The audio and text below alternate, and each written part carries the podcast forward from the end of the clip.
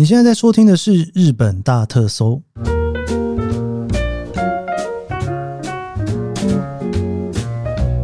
欢迎收听《日本大特搜》，我是 Keith 研究生。今天是二零二三年令和五年的十月二十三号，星期一。我们上个礼拜跟宝可梦聊了现金回馈卡哈，所以我相信应该很多人会期待听到里程回馈卡。基本上我自己觉得玩现金回馈呢，跟玩里程回馈啊，基本上是两个不太一样概念的族群吧，应该这样讲哈。应该绝大多数的人一开始使用信用卡都是以现金回馈为主，然后慢慢的呢，可能会开始玩一些里程回馈啊之类的哈。但是你知道上个礼拜哦聊现金回馈卡的时候，我相信大家应该都发现有非常多的信用卡基本上是针对着来日本的族群去设计的。但是呢，如果要去谈点数或者是里程回馈卡的时候呢，我相信应该很多人就会觉得说，诶，日本怎么没有特别的卡可以去办？对，应该说绝大多数里程回馈卡比较是针对全球的旅游为主。所以我们就延续着上个礼拜哦，跟宝可梦聊了这一个信用卡。这个礼拜，我想来跟大家继续来聊。如果说你今天你是现金回馈派之外的哈，我不知道有多少人听我节目是多少是现金回馈派，多少是里程回馈派。假设你上个礼拜已经听了现金回馈的话，这一集呢，我会跟宝可梦一起来聊一聊里程回馈的信用卡。如果说你要来日本玩的话，你可以准备哪些信用卡来玩？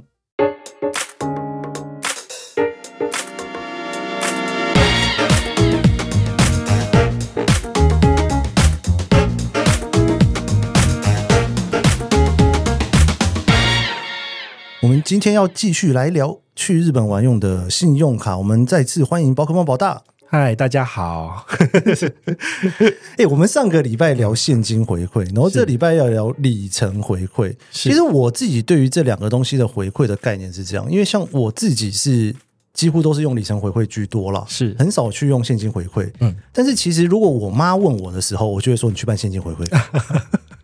因为我就不想要解释太多，因为你知道有的时候要解释太多，怎么换什么就很麻烦。所以其实我觉得这两个族群是蛮分开来的。对，但我给你一个小小的建议，你也可以办你的副卡给你妈，那她就直接刷。没有，她要自己付她的钱，真的吗？我还帮她付钱呢、没有了，开玩笑。对，我知道你意思。对，我因为我们全家人都是拿我的副卡，那当然就是每个月结账的时候，我就会一一跟我的家人拿钱啦。哇，这个活动我觉得不是很舒服。大家一开始一起吃饭，然后每个人发一个账单，不是发红包，是发账单。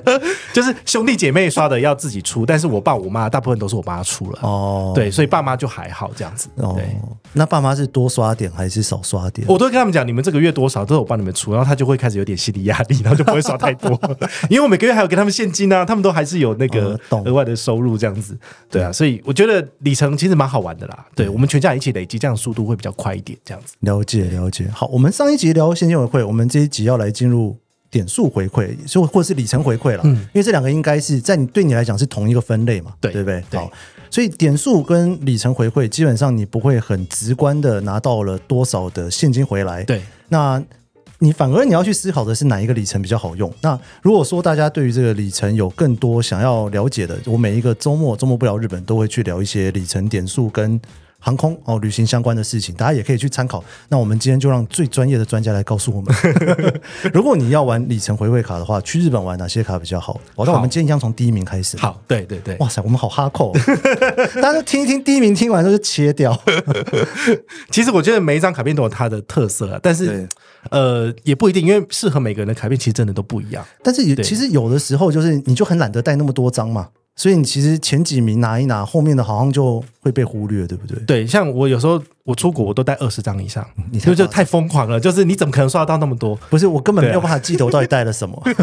不过我也都是带二十张。对，然后然然后我我最后其实只会刷刷前三名或前四名，就这样子，我其实没有办法再刷到太多，所以很多你带出去就带回来，就所以你带二十张是碰到粉丝的时候可以全部这样子打开来，然后合照。你是跟粉丝合照的时候都是把手手 我跟你讲，我在国外还没有被认出来过，但是是我同行的友人，因为他也是网红，所以他有被认出来过。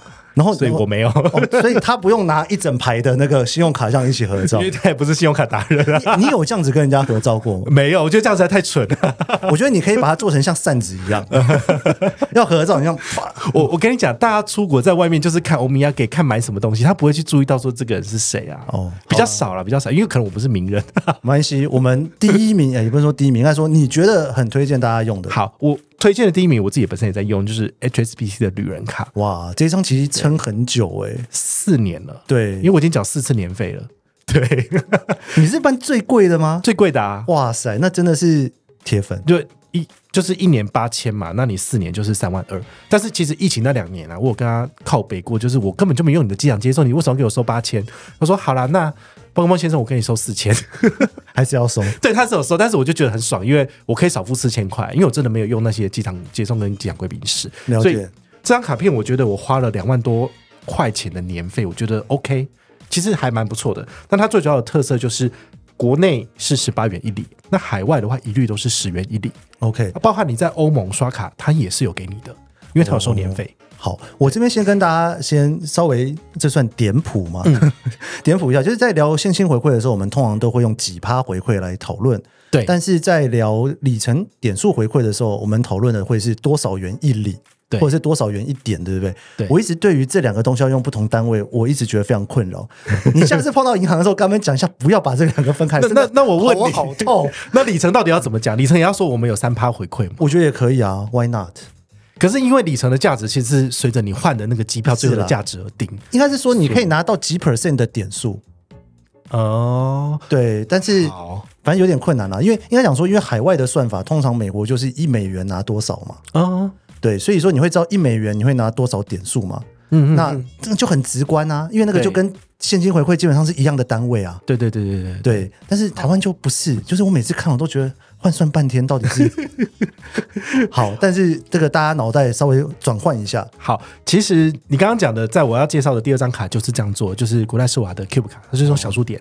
对那它小数点的回馈基本上是三趴起跳，那它就有点类似你讲的这个，就是比较好理解了。哎、会比较好理解。对，好，对我们先来这个最很难以理解的汇丰 女人卡其，实大家有印象，应该可以去看那个三年前那个你的 YouTube 影片。应该所有人都都发了吧？我也写了文章了，那个时候，对对对对，所以那时候其实我们就有在上面在有一个讨论，我觉得是对蛮有趣的哦。那这张卡片其实这三年、这四年走下来，其实它没有什么改变，就是十八元一里跟十元一里其实都是不变的。那唯一要注意的就是说，它的里程到期是第三年全部过期。哦，对啊，那个好讨厌哦，哎，我不知道为什么他要这样设计，就是有点不是那么的亲民。对啊，会让人家觉得不太开心。哎，因为照理说应该是一笔一笔算，对不对？就它不是这样子，所以我通常都是在第三年，因为我现在是第四年了嘛，所以我其实，在上一次缴账单之前，我就全部都换出来了。那下一个季度就是我要再继续累积三年，对。但是其实因为疫情之后可以出国玩，真的很爽，所以就是很容易就用光了，就没有这问题。对，因为我知道去年很多灾情，就是因为你三年疫情嘛，对然后就忽然就是过，我就想说，哎，什么意思？对，这个东西好像 这个灾情常常看到。但你刚刚讲到像十八元一里、十元一里这种概念，是算是很好的回馈。我个人觉得，在国内只要是二十元以内的回馈数字，其实都很好。因为一般来讲的话，其实大概在五六年前开始，呃，台湾开始出现所谓的航空公司联名卡。嗯，那可能第一名，呃，应该说最早的可能是中信 ANA，它那时候只有一个好像是 JCB 精致卡的等级，可是那时候就是好像三十元一里。其实没有非常非常的好，但是那时候其实已经非常非常厉害了。那到后来过了几年，又在推出所谓的极致卡或是无限卡的版本，才有来到二十元一里。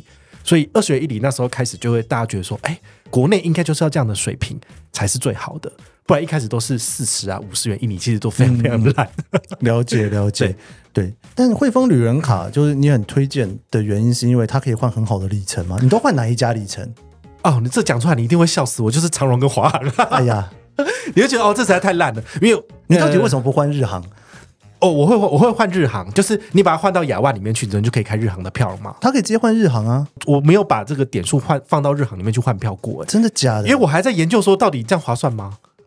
日航一定最划算啊！可是日航很划算，日航我不能够帮我的朋友换啊，我只能够换我自己。啊，对了，日航它有那个的限制，到这倒是这倒是，所以我会觉得有一点点难用。那其实像我们国航，呃，像长荣跟华航，它比较好的一点是，你可以加入那个亲友的兑换名单，那你就可以帮没有任何血缘关系的亲友兑换。汇丰旅人卡这一张比较特别的地方，就是它有很多不同的航空公司里程都可以换嘛。对对，但是其实你换到最后，你就会发现，其实也只有那几家是特别好的，你会换，那剩下的肯定也不换了。你应该也是发现这件事了，是不是？是，所以我其实最常换的就是那个长荣、华航跟亚洲万里通，然后还有日航。日航是我一定会换的，就是我还没准备开始使用他们的里程，所以因为我需要研究，我才能够知道我放进去到底可以干嘛嘛。因为它它不可逆，你丢出去之后你就对拿不回来了，所以我就会有点担心这样。我我个人觉得这张卡我自己了，我觉得最吸引人的就是日航航，对对不对对，对比于星光日航卡，真的是懒觉比鸡腿。但是 日航出新卡之后，就是大家觉得哦，好像有变得好一点点。应该这样讲了，我觉得里程回馈卡呢有两个东西要提醒大家一下。对对，就是说第一个就是说，因为它有年费嘛，对然后年费又比较高嘛，对所以说你如果你拿到的里程刷的不够多的话，你可能会觉得说，哎。年费缴了之后没有拿到相对应的东西对，所以你等于年费的福利你都要多用一点，用好用满，对不对？对而且你很难去估计这个年费跟里程的价值。嗯，然后第二个，我觉得可能大家会要注意的，应该会是海外手续费，因为照收，对 是不是这样子？对，所以我们讲的所有的卡片，唯一的例外就是我们上一次讲的这个双币卡，它就是不收一点五趴交易手续费，但除此之外，所有的卡片都是会通收通都要收，了解。好，所以呃，这张卡片我觉得它好用的地方就是我可以大量的累积里程。嗯那尤其我的做法是全部丢给我的爸妈、兄弟姐妹，至少办了四张副卡出去。对，然后这样子刷的话，我平均一个月呃账单金额可以五到十万。那这样一年可能就一百万左右的这个刷卡额嘛，那这个刷卡额其实我觉得就可以支撑起这个年费支出的部分，哇，所以对我来讲是 OK 的这样子。好啦，你赶快日航全家桶一下。好，这个我真的还要再研究一下，因为我真的有在看，可是有时候，哎，网络上的资讯实在太杂，我就觉得是不是吸收的不够完整？而且我们这一集弄完之后，我等下教你。啊、太棒了 我教完保大之后，之后我再开一集再教大家。啊！这个我一定要听。你上次讲说要跑 JGC，这个我就有听了。对对对，我真的觉得哦，现在正在跑，跑得很辛苦。现在就是因为在跑，所以才会在台北跟你录音啊。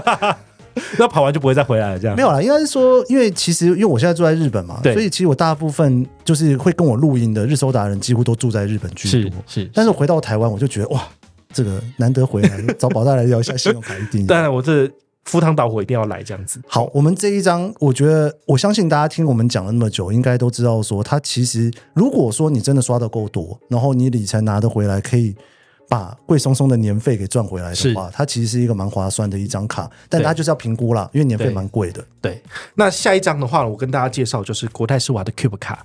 这 Cube 卡，我相信你在日本应该也听过吧？应该说，Cube 卡刚出的时候，还是一张不是信用卡的东西。哎，对，对，那个时候我有。是那那它就是有一天忽然变成信用卡的时候，那当然就跟某一家大型量饭店有一点小小的关系。嗯哼就是发生了那件事情之后，我已经在日本了。，OK。对，所以后面信用卡那一段我没有参与到。OK OK，好，那这张卡片它的特色就是说，它的指定通路有来到三趴的小数点回馈。那这三趴的小数点，它是它的意思就是说，你的小数点可以拿来折抵你账上的金额，就是你的每一笔消费未出账的金额，你都可以折抵百分之三哦，等十于。当现金回馈用。它可以当现金回馈用，那甚至银行它希望你把它只当现金回馈用，因为你如果这样做的话，它可以省很多。嗯因为我们都知道，其实我们这些点点数里程其实都是银行跟航空公司买的，所以它有它的成本价在，所以你换越多，等于是它支出的钱是越多的。那我个人觉得 CP 值最高的就是一定拿来换航空公司的里程计划，因为这个就可以让银行亏钱，那你就赚了。诶，它的小数点换里程是一比一换过去吗？哎，不是，比如说，呃，以长荣来讲的话，它就是三百点小数点可以兑换一千里的长荣里程，哦所以你用三趴的通路去刷，大概就是呃十元一里。，OK OK，对，但是因为他们其实有特别针对一些顶级卡的客户有做一个区隔，所以如果你只有 Cube 卡，你没有国泰世华世界卡，你的兑换比例是三百六十点兑换一千里，就是数字上比较难看一点。但是如果你有国泰世华的世界卡，那你的兑换比例是比较好的。它有针对三个航空公司有做这样的区隔，那就是长荣、华航跟国泰航空。对，所以对于我来讲，哎，我刚好有世界卡，我就很爽，这样我就可以努力刷、努力换。因为对于我来讲，它的 CV 值是很高的。你想想看，它不是一般的底层的那种所谓联名卡，但是它可以拿到国内十元一里。它这个十元一里是国泰世华的长荣航空联名卡也做不到的，因为它国内只有二十元一里。好，所以我个人觉得这是它蛮厉害的一点。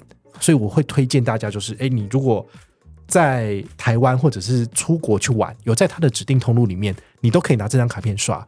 但是你要特别注意，就是在这五大指定通路以外的地方，只有百分之零点三，哇，就差很多哎、就差十倍。然后你就会觉得说，我到底在干嘛？就是我怎么会刷这张卡片？拿到这么少？所以就是你要检查五大那个通路，而且它有的时候改的时候，你如果没有注意到，你不小心刷了会很哦哎、是它的游戏规则，是因为它有分五个不同的类别，那你一天可以切换一次，它的切换点是零零零零，就是以台湾时间零零零零为切点，这样子，一天只能切换一次我一。直不知道这个目的是什么，是希望你能够多打开它的 app 吗？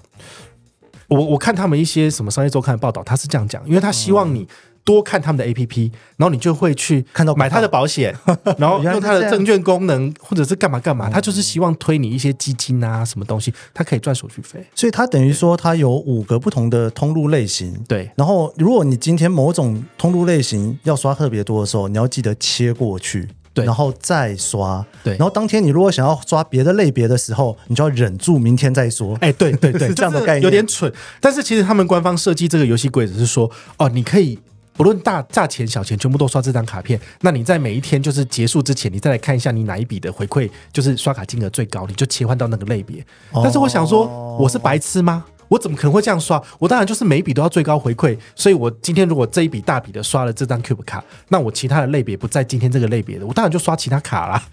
对，其实你现在看的话，你觉得哪一个类别是最适合的？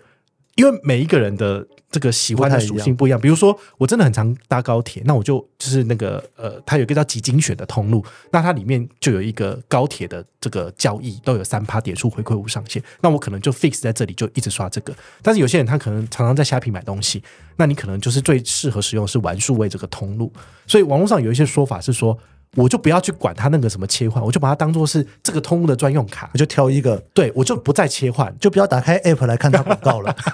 那我 就会被骗去买基金跟债券。对啊，这个做法就是完全是跟那个银行希望你做的事情是反其道而行的。对，所以我觉得银行设计产品是他们的一个想法，但是消费者怎么用它，真的是另外一回事。没错，对对。但是我觉得这种点数卡跟航空联名卡的差别，应该说，我觉得它的它它有各自的优缺点了。，对这种点数卡的一个最大的好处就是你不需要太有忠诚度。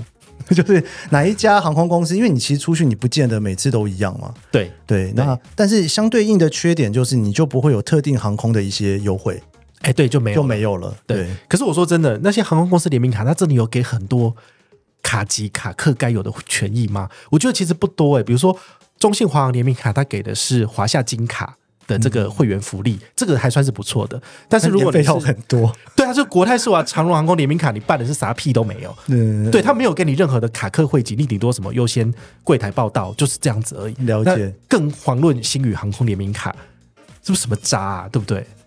好了，你讲的那么硬，我现在那个 以上言论都宝可梦这是我对我自己讲不是我说的。我跟你讲，我已经我已经在记 记者的面前就是已经得罪这两家公司了，好不好？这没办法，因为记者都问说，哎，那你会推荐大家使用这张卡片吗？我就说我不推荐，因为我自己也不用。我非常欢迎，就是你知道这几个被宝可梦点名的，可以来那个夜配一下我们节目，然后好好的把产品改一下，哎，可是我觉得这改好一是很难，因下，为很难哦。他们他们要赚钱，对，那他们的里程计划越烂，他们赚越多。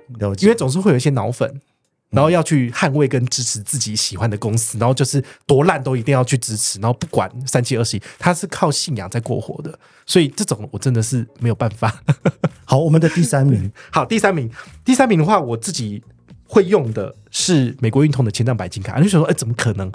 因为这张卡片它的特性就是说，因为我缴了三万六千八的年费，真的很贵，对啊，所以你我一定要用。年费真的是 你你每你每年要缴多少年费在这些上面了？哎，真的，我真的觉得这个是很恐怖。但是我我跟你讲，我自己吃得回来，所以我觉得 OK。OK 因为很多人其实他们呃办卡，他们不见得会去吃什么五星饭店两人五折，然后也不会去住住宿之类三千三，所以。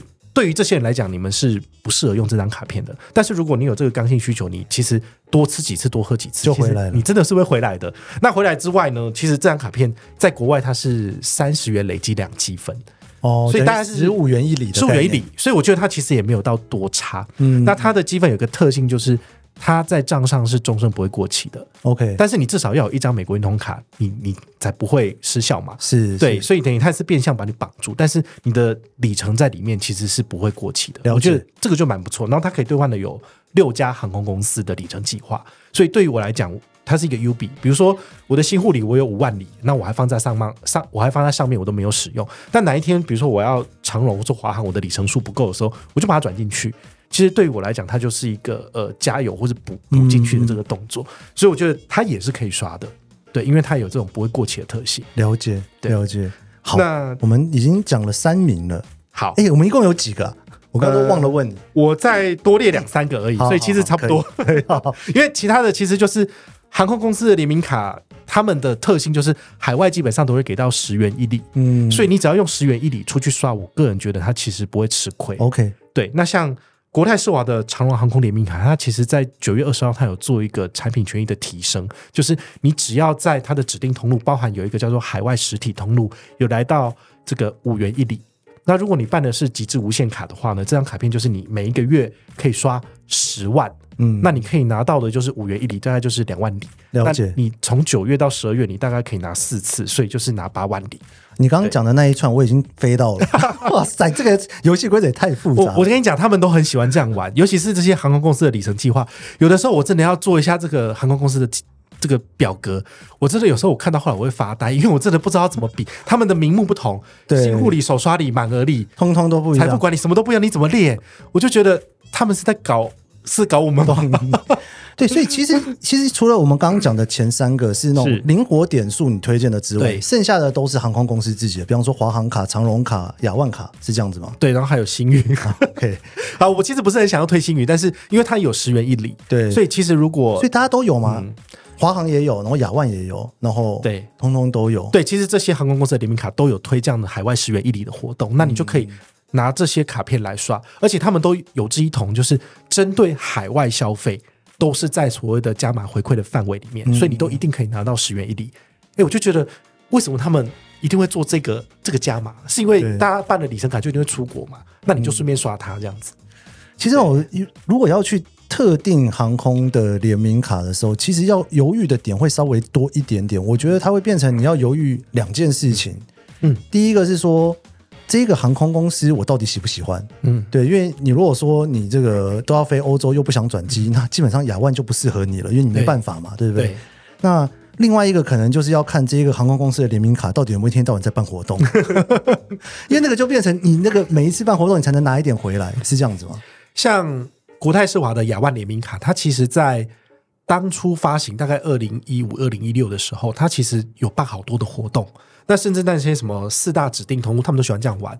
然后你去刷卡，就是里程翻倍，所以你就可以很认真刷、努力刷，然后你可以拿到好多好多。哇，对对对，这个都是历史的回忆，喂，我我现在烂掉了好吗？我还蛮期待他重新再来一下，因为你知道那个时候就是有一种每天在玩大地游戏的感觉，是，对，是然后一直把我逼去吃一些我平常不吃的餐厅，到底为什么要这样？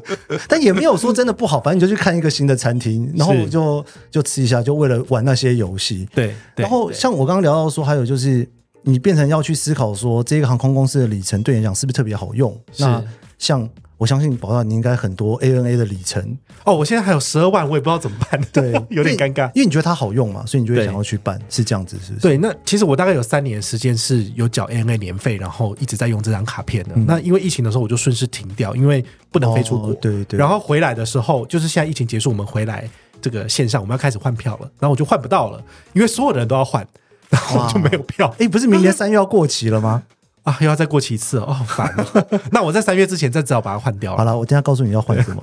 那太棒了。等下这个录音录完之后，有好多事情要做。